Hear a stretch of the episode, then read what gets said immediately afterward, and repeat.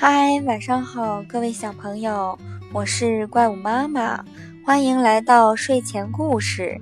今天给大家讲的故事的名字叫做《科普小知识：想穿鞋的小猫咪》。新年快到了，小猫咪花花。看着人类都穿上了漂亮的新鞋子，心里非常羡慕。他对妈妈央求道：“妈妈，妈妈，你看大家都穿着新鞋子，噔噔噔，多神气，多漂亮呀！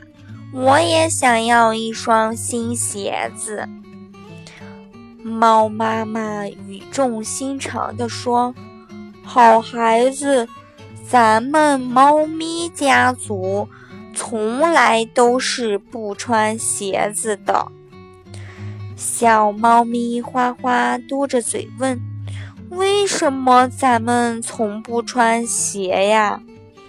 猫妈妈解释说：“因为咱们是要靠。”毛的触觉感知障碍物的，如果咱们穿上了鞋子，就没有那么容易走路，也没那么容易抓到老鼠了。